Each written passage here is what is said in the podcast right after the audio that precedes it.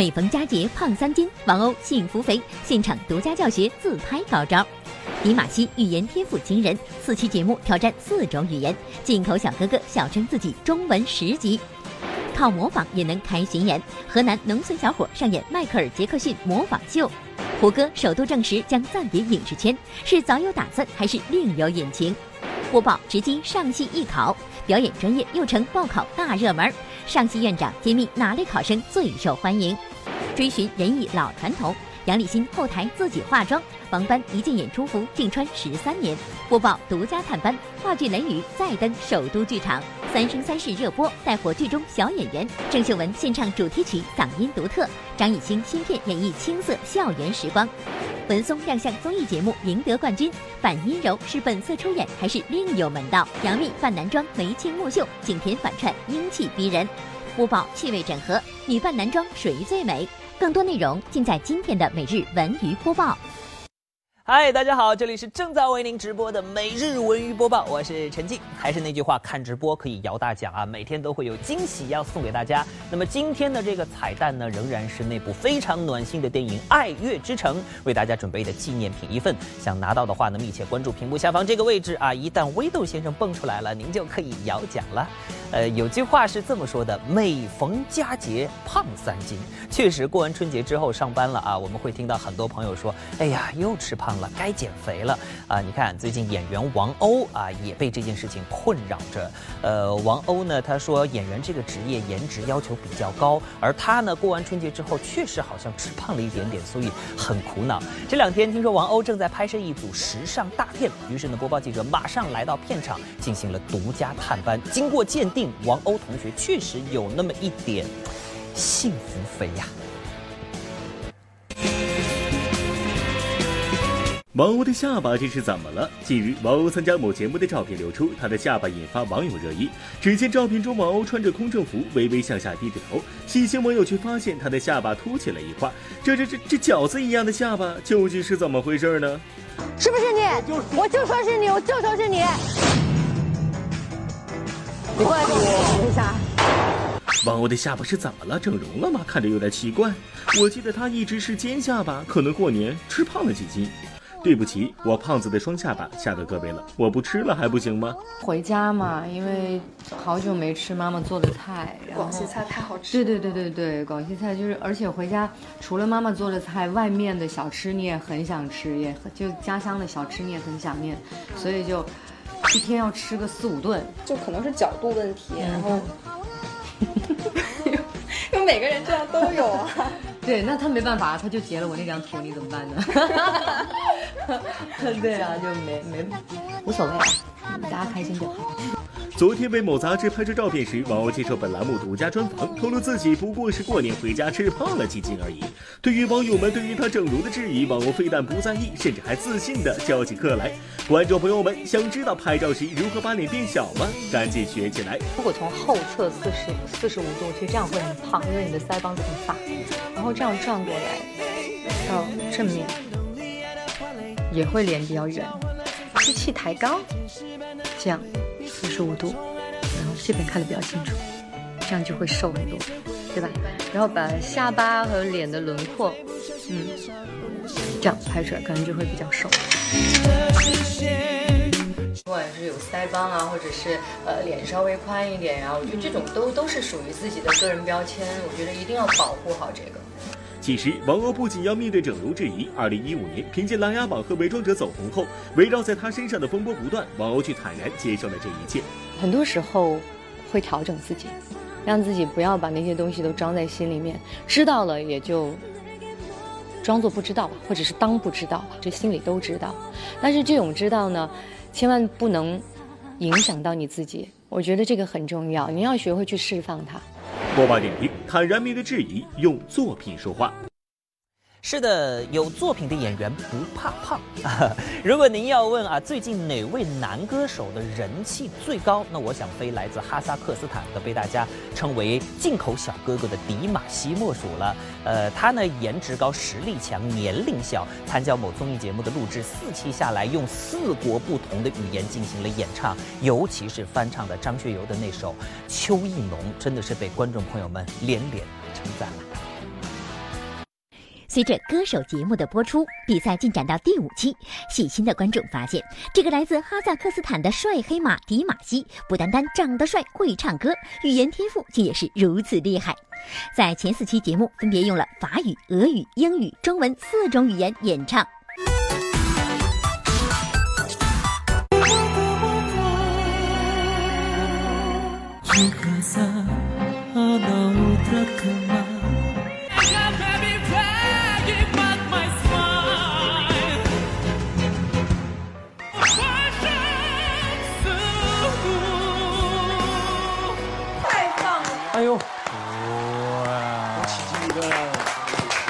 被震惊到。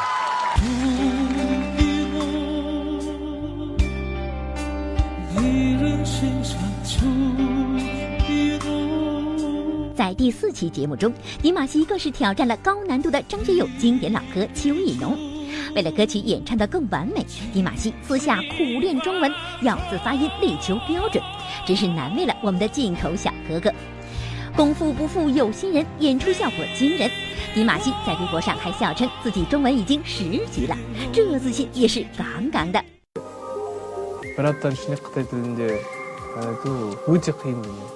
怕你寂寞嗯无处说要你记得无言的承诺承诺嗯迪玛希中文十级，小哥哥，你这中文水平绝对是五季以来外国歌手之最呀！播报点评：第五期迪玛希将会演唱意大利歌曲，让我们期待语言小王子的第五种语言吧。昨天呢，一场名为迈克尔·杰克逊呃传奇复活巡回演唱会的发布会啊，在北京举行了。而这场演唱会的主角竟然是一位来自河南的小伙子 啊，听起来好像有点遥远。那么他演绎的到底像不像呢？看一下。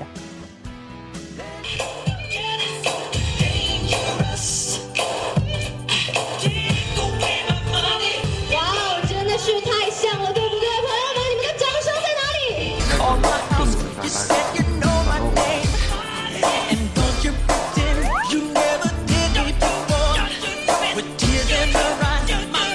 服装和装饰是不是都按照他的样子来打扮？对，我的服装和装饰都和 Michael Jackson 基本上都是一比一的，很像的。眼前这位名叫王杰克逊的小伙子，就是被认为目前中国最像迈克杰克逊的人。今年他又在全球开启三十五场迈克杰克逊传奇复活巡回演唱会。不过说起模仿迈克杰克逊的人，全世界真不少，甚至在路边街头都可以看到。影视圈更是不乏模仿高手。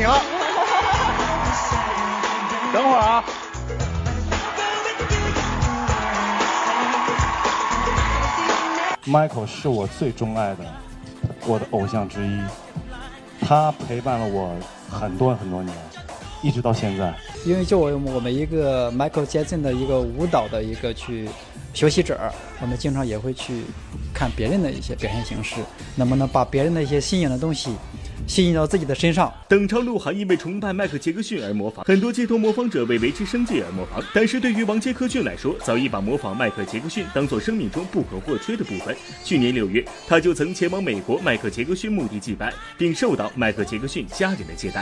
啊，他就是曾经住过的，在拉斯维加斯的家，啊，与大家一起分享我的旅程。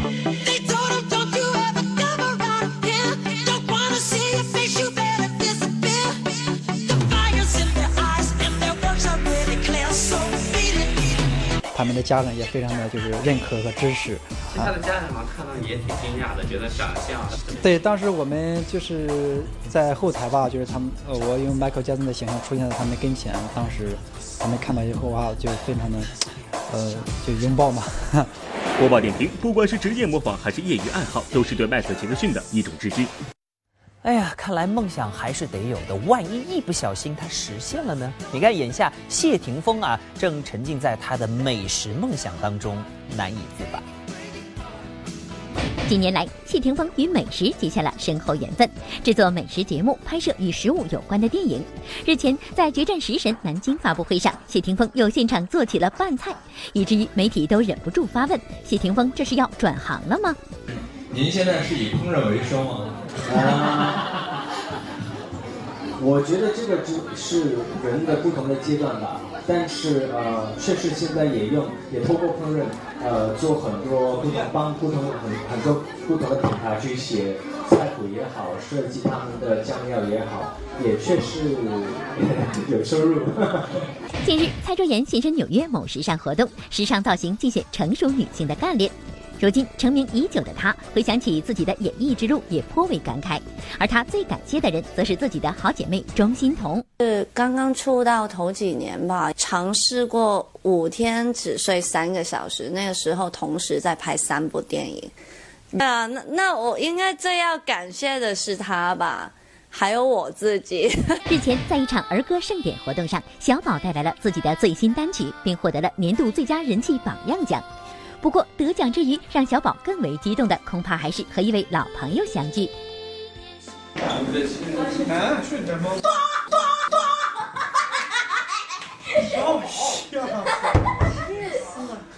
由郭晓东、王伟忠等人主演的都市爱情喜剧《约会恋爱究竟是什么》最近在上海、北京接连举行发布会。约会恋爱究竟是什么呢？模范丈夫郭晓东与现场观众分享了自己的恋爱婚姻观。约会是了解的是一个基础，是恋爱是一个过程，是然后最后走不走到婚姻，是看约会跟恋爱到底是形成是什么样的一个化学反应。好了，如果大家觉得每天看直播还不够过瘾的话，别忘了关注一直播每日文娱播报，在那个平台上的小文每天都会带您去各大文娱片场探班。好，今天我们第一轮摇奖马上开始，注意这个地方，一会儿微豆先生就要蹦出来喽！五、四、三、二、一，摇起来！欢迎回来，每日文娱播报正在为您直播，我是陈静。要说这两年影视圈里人气最高的男演员，那我想胡歌一定是其中之一。呃，可是从去年年底到现在呢，一直有消息说呢，胡歌将暂别影视圈去美国留学，而他本人呢，最近就这个消息正式做出了回应。我们来看一下。要说起这两年最火的演员，胡歌绝对当之无愧。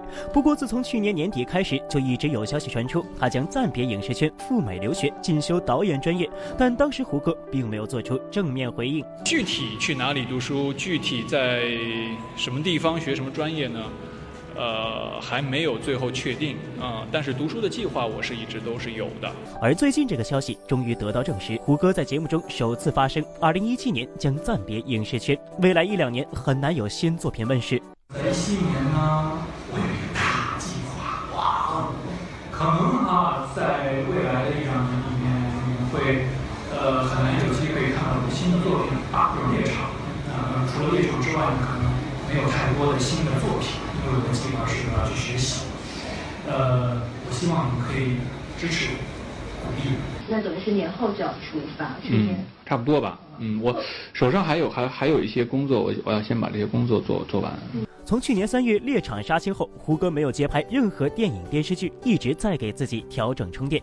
其实胡歌一直是个爱读书的人，时常有网友偶遇拍到胡歌私下看书的照片。而他在二零一七年送给媒体的新年礼物，也正是一张购书卡。有道是腹有诗书气自华，大量的阅读让胡歌拥有了良好的学识修养。我觉得今天这个奖杯拿在我的手里，它并不代表我到了一个多高的高度。而是代表了我刚刚上路，这是一条创新之路，也是一条传承之路。艺术是需要创新的，但是追求艺术、敬业的精神是需要传承的。《琅琊榜》和《伪装者》的热播让胡歌再度爆红，如日中天。很多人都会趁着当红，抓紧时间多拍几部戏。偏偏胡歌却选择暂别演艺圈，出国学习。而且让胡歌做出这个决定，并不是临时起意。去年十一月，他就曾发长微博感慨：“如果我能有机会踏踏实实的学习沉淀，我愿意放下眼前的所有；如果我能够给家人真正的幸福，我愿意放下眼前的所有。”那么胡歌为什么会有这样的感慨，以至于最终做出这样的决定呢？其实早在去年年初接受采访时，胡歌就表示，这些年他背负了太多的期望，压力很大，忙碌的工作让他失去了生活的时间。比起做偶像，他更希望成为一名专业演员。哦，我要大量的充电，呃，看书、看电影，嗯，然后我也有可能会去，呃。上课、上学，我我也预料到了我会失去很多的好的机会，我也预料到了我会遇到很多的阻力，有很多反对的声音，也有很多不理解，甚至是误解。但是没关系，我觉得这个都不重要。播报点评：有梦就去追，祝胡歌早日学成归来。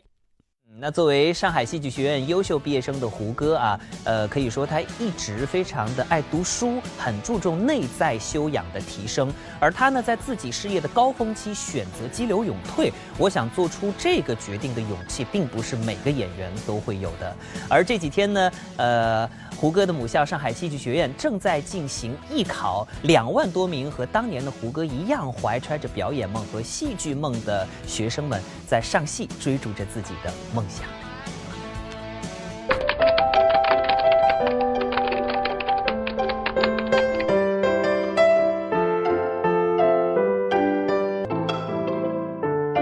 二月中旬呢，全国各大艺术院校的艺考招生呢陆续拉开帷幕。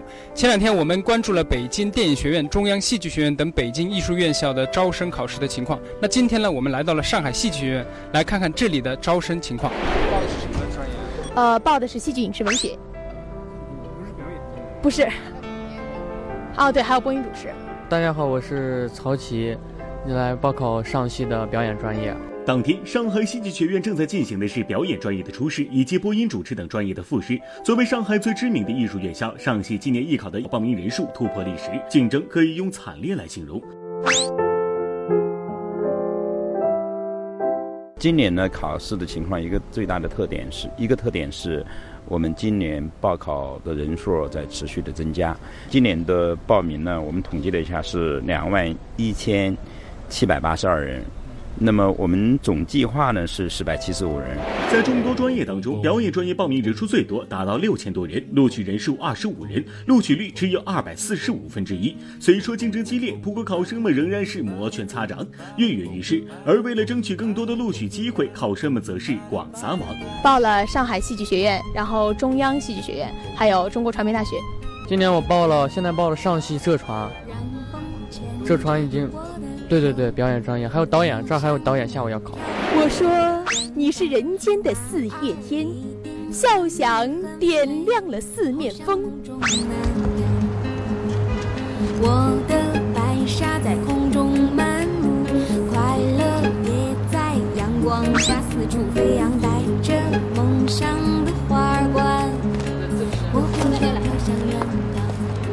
理想很丰满，现实很骨感。激烈的竞争不仅让考生压力很大，陪考的家长也并不轻松，一样紧张，因为每个人的这个想法、这个目标都是希望能够录取。那在这个时候都是忐忑不安，不知道里面考得怎么样，然后不知道未来下一步怎么走，所以特别的紧张，很辛苦，很艰难。都说艺考容易吧？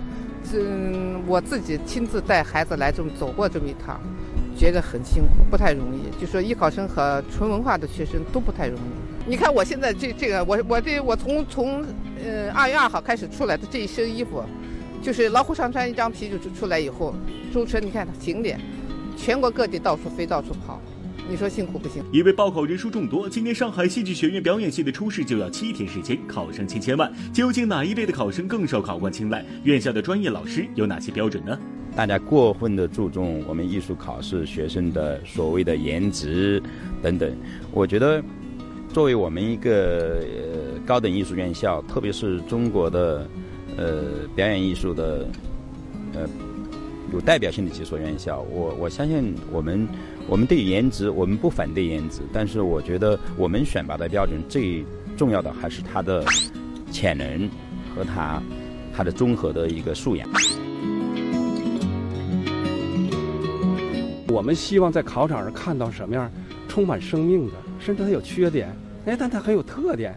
有的人幽默呀，有的人是哎哎愿意那个搞笑啊，哎有的人是愿意各种各样的。我觉得这是充满他个性的。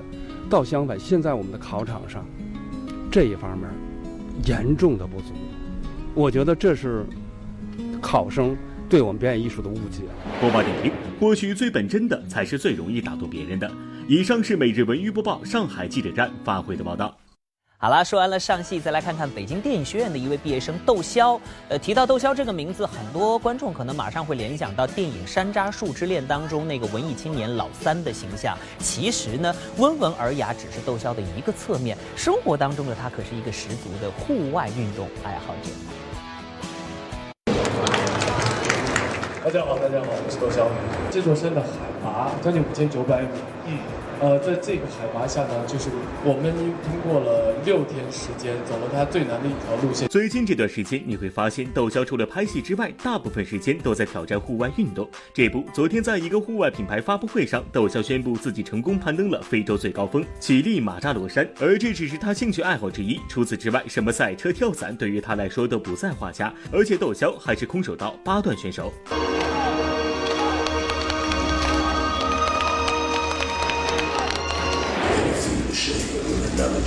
小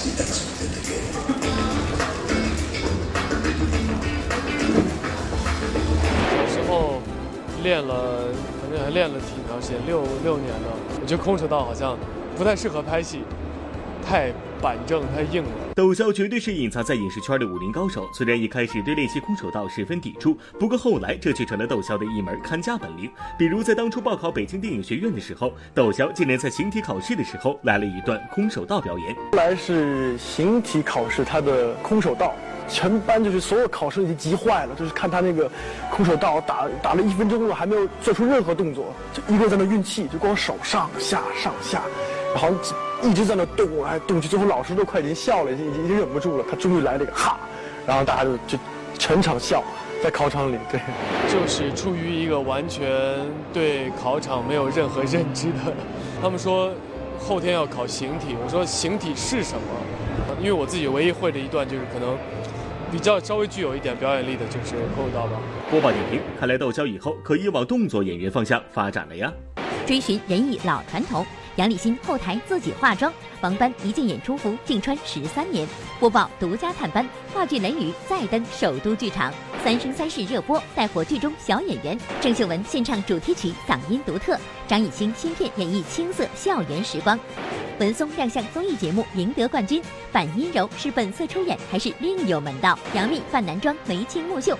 播报气味整合，女扮男装谁最美？更多内容播继续，我是陈静。昨天呢，北京人艺的经典剧目《雷雨》开启了新一轮的演出。那不知道此番啊，主演巩俐君、杨立新和王斑又会给我们带来一部什么样的雷雨呢？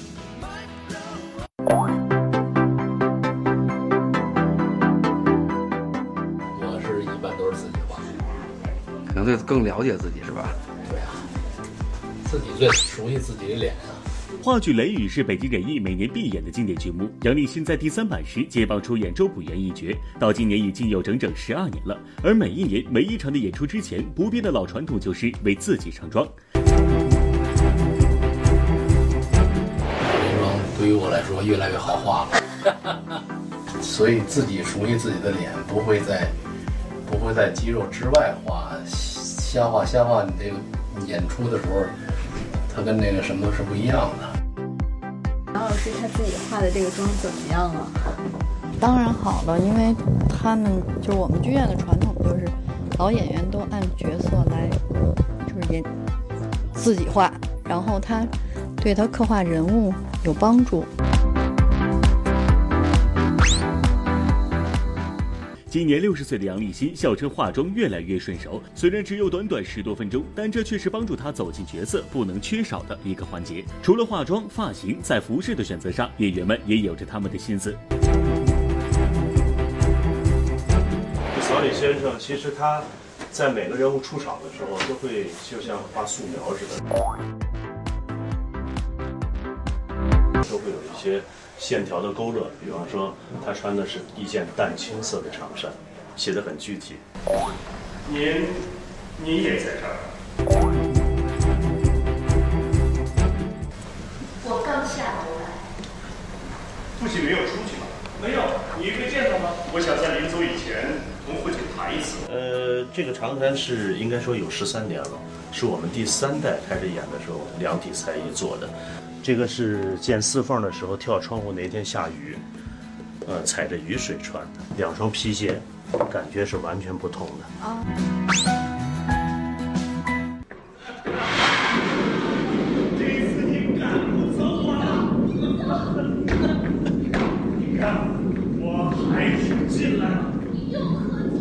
观众可能根本看不出来这个鞋的变化呀。对，但是最主要的是我们演员想要营造这个氛围的时候，我只有相信这个氛围，我才能在这个氛围中真实的生活。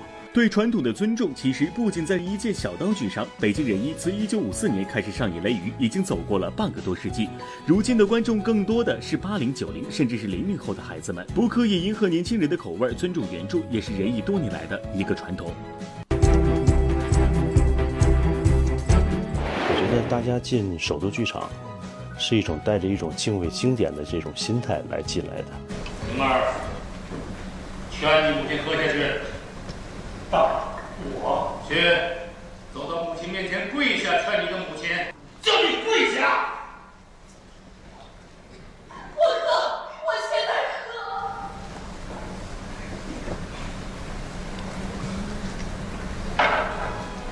喝。嗯，我觉得还是保持原来的味道。嗯，觉得还是还是不错的。我是从西安过来的，就仁义一直在保留着他这个传统。我实际上刚从国外回来，对我是第一次来看这个这个话剧，把我就是这个年轻时候看剧本的那种呃情绪和这个呃感想完全都带回来了。播报点评：经典之所以称为经典，就在于它永远不会过时。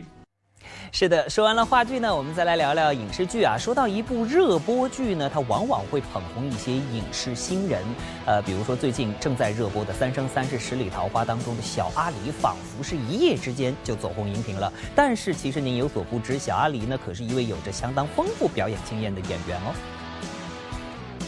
娘亲再不进去放打鸳鸯，夫君就要被那妙清公主抢走了。你看啊，娘亲。确实与你夫君有婚约，但今日才见到，委实谈不上在乎不在乎。借口！天要娶后娘，娘要嫁后爹。阿姨果然应了这名字，活该长票团团圆圆，要一个人孤孤单单。你们都不要阿姨，阿姨一个人过罢了。呃，哎呀，好了好了。说话条理清晰，外加一副呆萌的外表，《三生三世十里桃花》中杨幂赵又廷的儿子阿离一出场就收获一片赞誉，微博粉丝数短短几天就达到将近三十万。不同于其他剧中小孩高情商学说大人话的设定，在这部剧中阿离的人设却是这样：出生在三百年前，九重天上的人都叫我小天孙。明日是你们相识的日子。就算做娘亲的生辰，虽然阿离认为这样算很是敷衍，但也好过不知道娘亲的生辰。萌萌的童音做推理分析，真的没问题吗？就喜欢这种一本正经的卖萌。三生三世十里桃花中，身为神仙的阿离，思维智商已经完全发育，可外表还未长大，反差萌的设定反而十分吸引人。而这个角色的扮演者，二零一零年出生于北京，今年才六岁的张艺汉，现实中也是个十足的小大人。张先生，百草味坚果，健康又美味。快来，快来，回味，回味。再来一个，再来一个。再来，再来，再来。太开心了。没事，没事，没事。谢谢。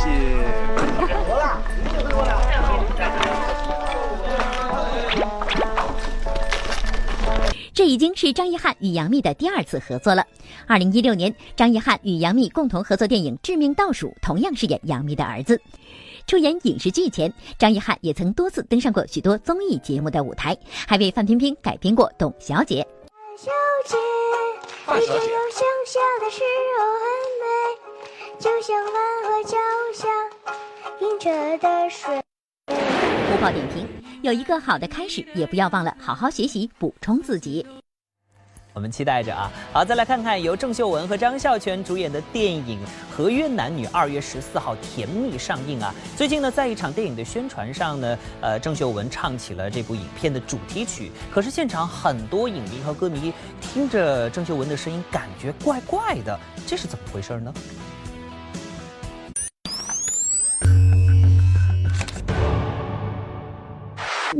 你的出现那么突然，就在这个时候，我的理智、我的感情全都给你看透。这嗓音听起来怎么怪怪的呢？原来二月十六号当天，郑秀文已经感冒了。不过为了宣传自己的新电影《合约男女》，还是在发布会现场努力和张孝全互动。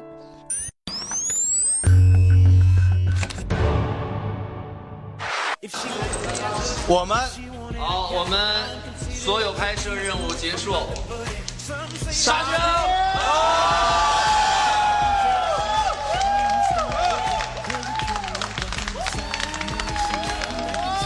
张艺兴和陈都灵共同主演的中国版《求婚大作战》历经四个月拍摄，终于杀青。近日，剧组公开了杀青视频，并首度曝光了一组以“青春万岁”为主题的剧照。一组校园剧照将教室、食堂、操场等中国观众熟悉的校园场景逐一呈现。文松亮相综艺节目赢得冠军，反阴柔是本色出演还是另有门道？杨幂扮男装眉清目秀，景甜反串英气逼人。播报气味整合，女扮男装谁最美？录音播报继续直播，我是陈静。我想啊，喜爱小品的观众对辽宁民间艺术团一定不会陌生。呃，大家非常熟悉和喜爱的小沈阳啊，还有宋小宝啊，都是其中的演员。当然，除了他们俩呢，其他人的表演也是颇具看点的。比如说文松，很多人就常常被他那种非常阴柔的表演方式逗得前仰后合。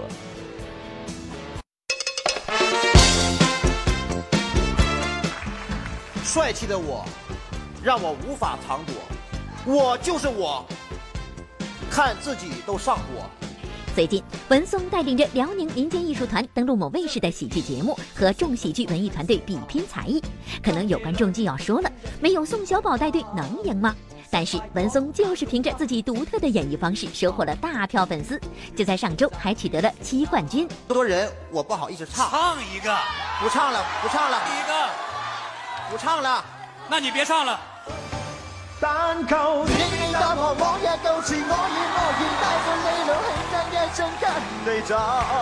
没有什么压力，排名对我来说嗯不重要，主要呢呃注意身体，不要让自己太累，别垮下去。凭借在《欢乐喜剧人》中极具个性的表演，让观众彻底记住了这个阴柔小生。兰花指、俏皮话，甚至连一个眼神都能让观众捧腹大笑。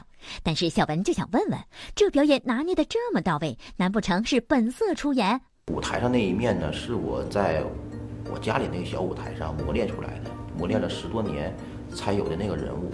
其实我私下呢是一个，就是特别闷的一个人。可能他不认识我的名啊，就是那个挺娘的那个小男孩，可能会想起我。其实娘也无所谓，只要大家开心就行了。头一次出来干活碰到同行了，哼！我也是。我告诉你，我可是专业的。哼！谁不是？范儿吧，可能还是得到了很多人的喜欢。我呢，在此呢也是感谢大家。其实我挺期待。呃，演一个坏人呐，或者呢是演一个比较另类的一个角色，或者是呃精神分裂呀，就是播报点评，文松要挑战另类角色。不不不，小文怎么觉得还是翘着兰花指的文松有魅力呢？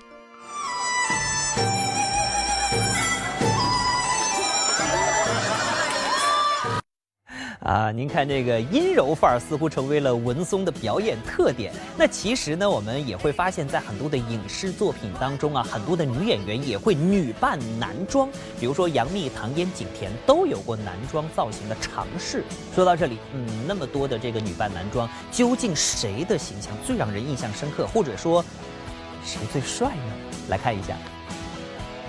啊，是真不错呀。这位沈公子诗意豪迈。不想，相貌竟意外俊秀。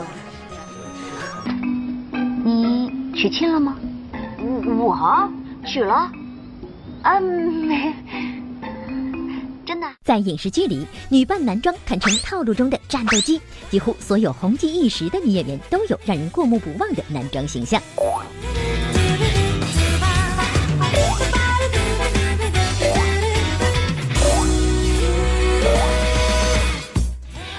套路为何如此受青睐？谁让陪男主看星星、看月亮的娇弱女主观众看腻了？跟男主称兄道弟、把酒言欢、探讨人生哲学的豪爽女主越来越受喜爱。巧合的是，近来几部热播剧里都有女扮男装的梗。不知道在您的眼里，谁的男装造型更好看呢？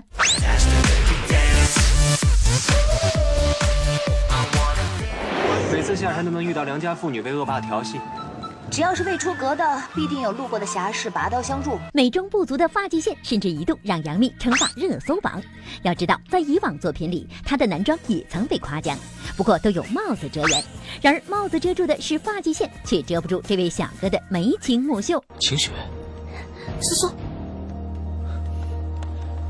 晴雪，你怎么进来的？我混进来的。只有帽子能遮挡杨幂的美颜，帽子遮挡发际线。《大唐荣耀》里，景甜也有反串戏份。沈珍珠跟广平王初次见面时就是男装，一起躲避追杀，还发生了水中渡气这样羞羞脸的情节。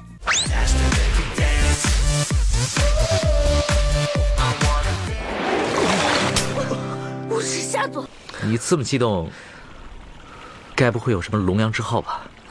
我我才没有呢。没错，这就是女扮男装套路必备的男主眼瞎环节。不过，广平王智商上线神速，识破了沈珍珠的女儿身，并且被她的豪爽气概征服，开启了广平醋王模式。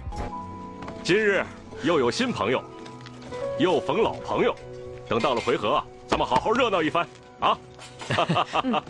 大哥啊，大哥，来来来来。其实我最喜欢的是男装，因为特别方便。有电影《长城》里的女将军做铺垫，景甜的男装造型确实英气逼人，值得点赞。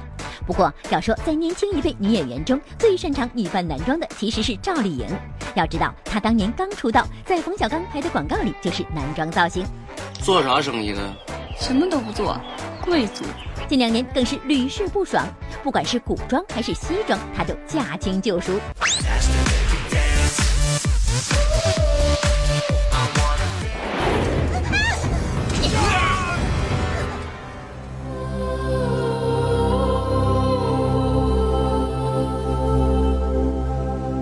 没事吧？我觉得男装是，呃，是我是我们戏里最帅的，因为我现在就我觉得自己就是变成小鲜肉，然后旁边的都是大叔，我才是真正的小鲜肉。你们可以在路上稍作休息，或者沿途看看街景。哟，西月饭店出来的小子，可都是人精呢。每次扮男装，可能嗯。大家的那个喜欢的程度会更高一些。每次扮男装，他们都觉得比女装好看。这我确实觉得他做男装的造型是很好看。播报点评：看来不止男演员会有迷妹，女演员的迷妹也会越来越多。说到《甄嬛传》，当年呢，它之所以能够成为一部年度经典的大剧啊，那绝对和全剧组的演员为自己的角色全身心的付出着、努力着是分不开的。作为一部七十六集的清宫大戏，《甄嬛传》中的各位演员都为角色齐齐发力。要说到这部剧的拍摄之苦，各位小主可都有话要说了。锦溪的扮演者孙茜透露，在拍摄一场雪景戏时，她竟然是在冰上光着脚拍完的。那场戏导演哎呦大全景弄得可好了，导演说必须一条过，谁都不许出错。就等着甄嬛把话都说完了之后，甄嬛说：“哎，曹贵人带着谁谁来了，咱们去看看吧。”我说好，然后甄嬛就走了。我一走。我就走不动了，粘上了，我就急呀，我说停，我走不动了，然后我就拿另外一只脚把这只脚给蹬了，然后光着脚站在那个冰和雪里。是演完之后，导演那边一喊停，我这边就喊快把我那血。锦溪，陪我去御花园逛逛吧。冰雪琉璃世界极难得，若是一人欣赏，岂不辜负？由此可见，为了诠释好剧中角色，演员们对《甄嬛传》这部剧所付出的辛苦之多。想要了解更多《甄嬛传》的精彩故事，那就锁定我们文艺频道炫剧场，今晚要准时收看哦。做个预告，稍后文艺频道将要播出的节目是我家有明星。今天晚上这个节目有哪些精彩内容呢？今晚我将有明星陪您快乐过周末。土生土长的北京人金妍，偏偏跑到上海说相声，变身最懂东南北差异的相声演员，南北文化大碰撞。金妍又会为我们带来哪些精彩表演呢？有很多种啊，好多种类，有终身成就奖啊，有有文学奖啊，嗯有表演奖啊，有新人奖啊。有我们李国庆拿这叫终身新人奖啊，哎，那是真好啊。您先等等吧，我终身新人奖不是我这个艺术就到这儿了是吗？不是，那您拿什么奖啊？就是新人奖啊，这奖五个字就是新人奖。好了，节目最后呢，我们来看看今天获奖的朋友是谁。恭喜这位叫做“欢乐一家”的朋友，恭喜你将获得今天的彩蛋，那就是电影啊《爱乐之城》送出的纪念品一份。呃，其他的朋友呢，请您继续关注每日云播报的官方微博、微信，又或者是通过热线电话九六幺六八和我们取得联系。因为呢，我们每个月还会抽取另外一批幸运观众，额外为大家准备了一份福利，那就是首都电影院金融街店提供的电影票两张，赶快行动起来吧！好了，以上就是今天节目的全部内容，非常感谢您的收看，每日云播报，明天同一时间我们不见不散，明天见。